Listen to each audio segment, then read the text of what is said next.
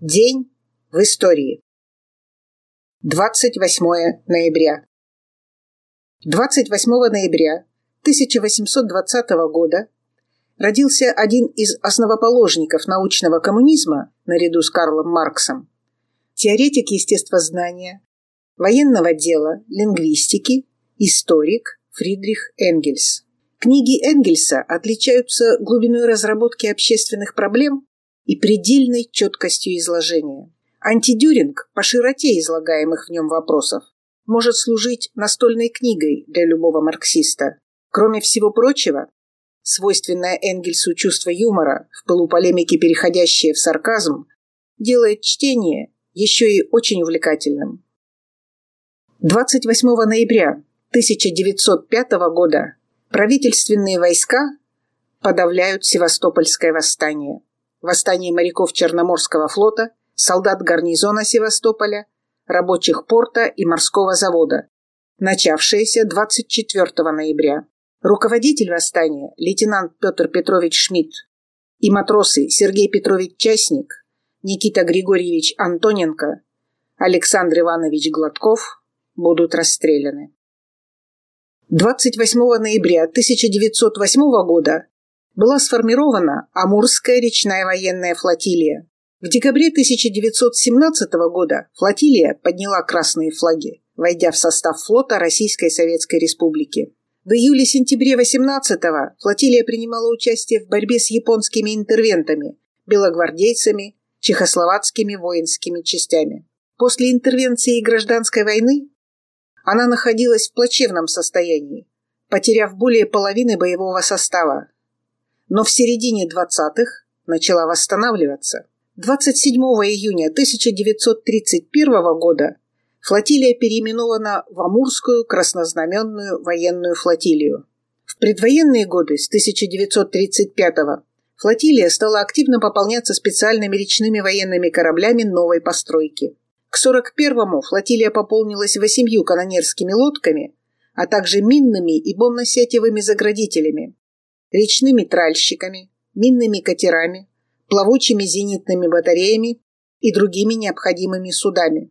В 1945 году флотилия принимала участие в войне с Японией, находясь в оперативном подчинении Второго Дальневосточного фронта в Маньчжурской наступательной операции с 9 по 20 августа 1945 года.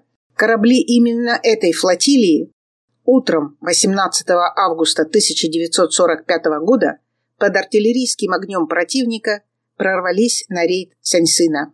После войны развивалась и пополнялась новыми кораблями, вплоть до начала реформ 1991 года. Из-за недофинансирования началось сокращение и резко на металлолом боевых кораблей и катеров. По состоянию на 2008 год от Амурской военной флотилии уцелел только один военный корабль – малый артиллерийский корабль «Вьюга». Предатель хуже врага. Предав коммунизм, нынешние хозяева жизни неизбежно предали и Россию. 28 ноября 1915 года родился Константин Михайлович Симонов, солдат, поэт, прозаик, драматург, общественный деятель, герой социалистического труда, лауреат Ленинской и шести сталинских премий, участник боев на Халхинголе в 1938 году и Великой Отечественной войны, полковник Советской армии, член КПСС с 1942 года. С началом войны был призван в армию, работал в газете «Боевое знамя». В 1942 году ему было присвоено звание старшего батальонного комиссара, в 1943 – звание подполковника, а после войны – полковника. Большая часть его военных корреспонденций публиковалась в «Красной звезде». В годы войны написал пьесы «Русские люди», «Жди меня», «Так и будет», «Повесть дни и ночи», две книги стихов «С тобой и без тебя» и «Война». Как военный корреспондент побывал на всех фронтах, прошел по землям Румынии, Болгарии, Югославии, Польши и Германии. Был свидетелем последних боев за Берлин. После войны появились его сборники очерков, письма из Чехословакии, славянская дружба, югославская тетрадь, От Черного до Баренцева моря. Записки военного корреспондента. Первый роман «Товарищи по оружию» увидел свет в 1952 году. Большая книга «Живые и мертвые» в 1959. В 60-е годы он пишет роман «Солдатами не рождаются». В начале 70-х «Последнее лето». По сценариям Симонова были поставлены фильмы «Парень из нашего города», «Жди меня», «Дни и ночи», «Бессмертный гарнизон», «Нормандия Неман», «Живые и мертвые», «20 дней без войны». Фильмы, вошедшие в золотой фонд советского кино. 1917. 28 ноября 1917 года Совнарком обратился к народам воюющих стран с предложением присоединиться к переговорам о перемирии. В этот же день проходит слияние Центрального исполнительного комитета Советов крестьянских депутатов с Всероссийским Центральным исполнительным комитетом. В Тифлисе в этот день образован Закавказский комиссариат, организующий сопротивление большевикам в Грузии, Армении и Азербайджане. А в Ташкенте открылся Третий краевой съезд Советов рабочих, солдатских и крестьянских депутатов Туркестана, принявший решение об организации советской власти в крае и образовавший Совнарком Туркестана. 1918 год. 28 ноября 1918 года Временное рабоче-крестьянское правительство Украины объявило о восстановлении советской власти в республике. Временное рабоче-крестьянское правительство Украины, второе советское правительство Украины, провозглашено 28 ноября 1918 года в Курске. Правительство во главе с Пятаковым создавалось из Всеукраинского Центрального военно-революционного комитета и в своем манифесте оно провозгласило власть Гетмана незложенной. Наряду с этим возобновилась советская власть, а все законы, указы и договора Гетмана и Центральной Рады объявлялись недействительными. Правительство призвало также к борьбе против директории. В начале января 1919 года советские войска заняли Харьков, куда вскоре и переехало это правительство. 6 января 1919 года оно отказалось от ранее существовавшего названия «Украинская Народная Республика», так как последнее исходило от Центральной Рады. Новое официальное название государства с тех пор аналогично названию Советской России – Украинская Социалистическая Советская Республика. Такой порядок слов оставался вплоть до 1936 года, когда слово «советское» перешло с третьего места на второе. Весь советский период название государства было Украинская Советская Социалистическая Республика. 28 ноября 1919 года главнокомандующий Белой северо-западной армией, уже отступивший на территорию Эстонии, генерал Юденич ушел в отставку, передав пост генерал-лейтенанту Глазинапу. Звание генерал-лейтенанта тому присвоили за четыре дня до этого. Ему также не удалось спасти армию от интернирования и распуска.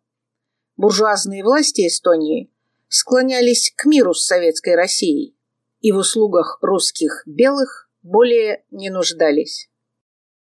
1928 28 ноября 1928 года под Одессой создана первая в СССР машинно-тракторная станция МТС. В качестве первого опыта в 1927 году на Украине при совхозе имени Шевченко был организован отряд из 10 тракторов, обслуживавший окрестные Педняцкие и Середняцкие хозяйства.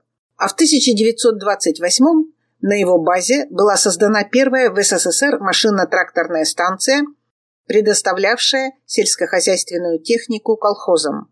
С точки зрения партийного руководства страны, это стало мощным рычагом государственной помощи деревне. И 16-я конференция ВКПБ в 1929 году признала, что МТС предстоит стать одной из главных форм производственной смычки с крестьянством. Совет труда и обороны 5 июня 1929 года принял постановление об организации машинно-тракторных станций. Вскоре был создан Всесоюзный центр машино-тракторных станций «Трактороцентр».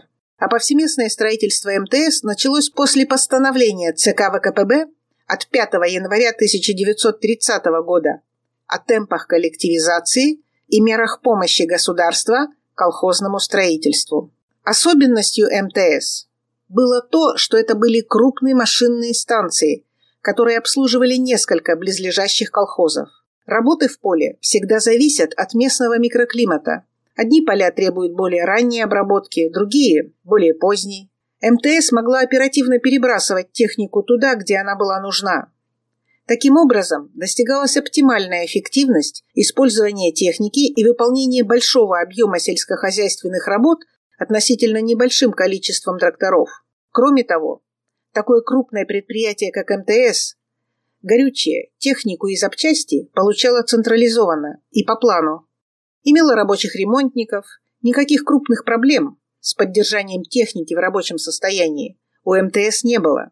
Работники МТС – это рабочий класс в среде трудового крестьянства. На своем примере, показывающий колхозникам, что можно жить в достатке, занимаясь только общественным трудом и не тратя все свободное время на личное хозяйство.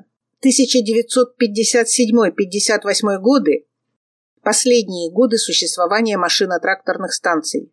В 1958 году они были упразднены. Технику продали в колхозы поштучно – и это был такой мощный удар по колхозам, от которого некоторые так и не оправились. У колхозов не было денег на покупку техники, не было достаточно кадров для обслуживания техники. Были постоянные проблемы с запчастями и горючим. Волюнтаристское решение троцкиста Хрущева привело к серьезным проблемам в сельском хозяйстве и к необходимости форсировать освоение целинных земель Казахстана. Ослабление влияния рабочего класса на селе привело к росту мелкобуржуазных, мещанских настроений во всем обществе. 1941. Битва за Москву.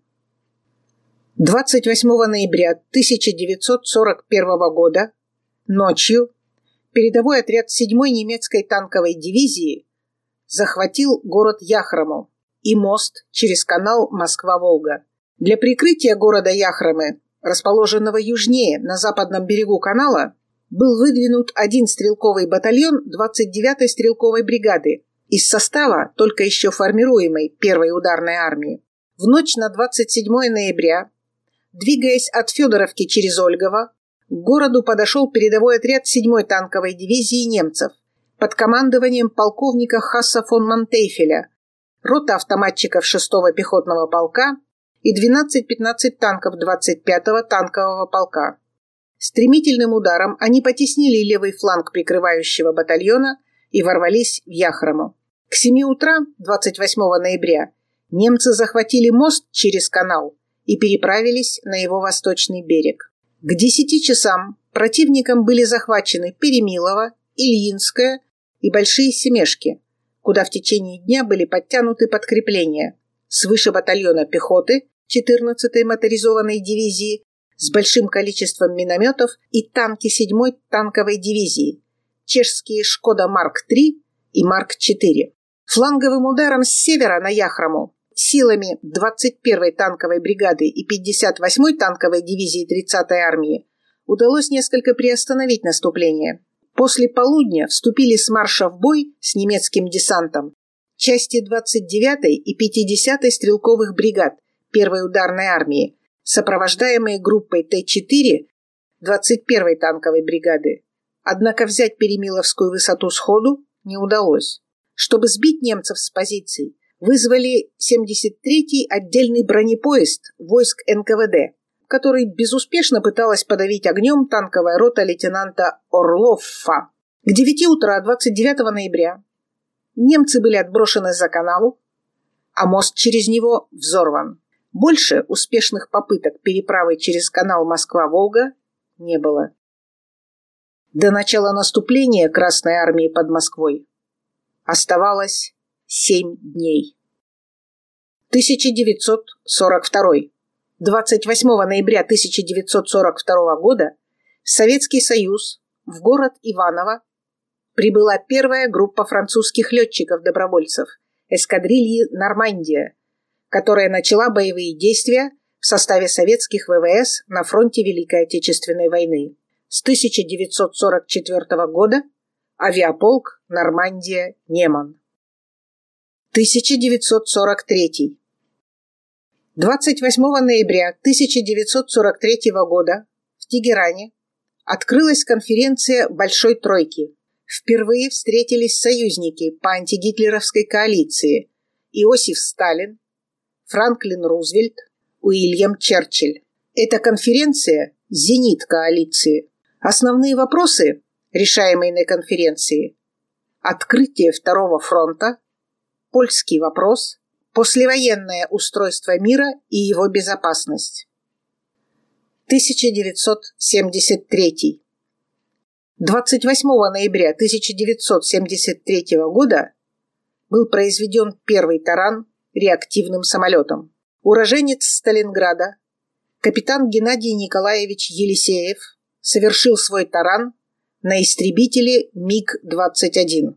В этот день в воздушное пространство Советского Союза над Муганской долиной Азербайджана вторгся иранский «Фантом-2», который производил разведку по заданию США. Капитан Елисеев вылетел на перехват с аэродрома в Вазиане. Ракеты «Воздух-воздух» не дали нужного результата. «Фантом» выпустил тепловые ловушки. Чтобы выполнить приказ, Елисеев решился на таран и нанес крылом удар по хвостовому оперению «Фантома». Самолет потерпел крушение, его экипаж был задержан. МиГ Елисеева стал снижаться и врезался в гору. Геннадию Елисееву было посмертно присвоено звание Героя Советского Союза. Экипаж разведывательного самолета, американского полковника и пилота-иранца, через 16 дней выдали властям Ирана. 28 ноября 2020 года. Каким будет этот день в нашей истории?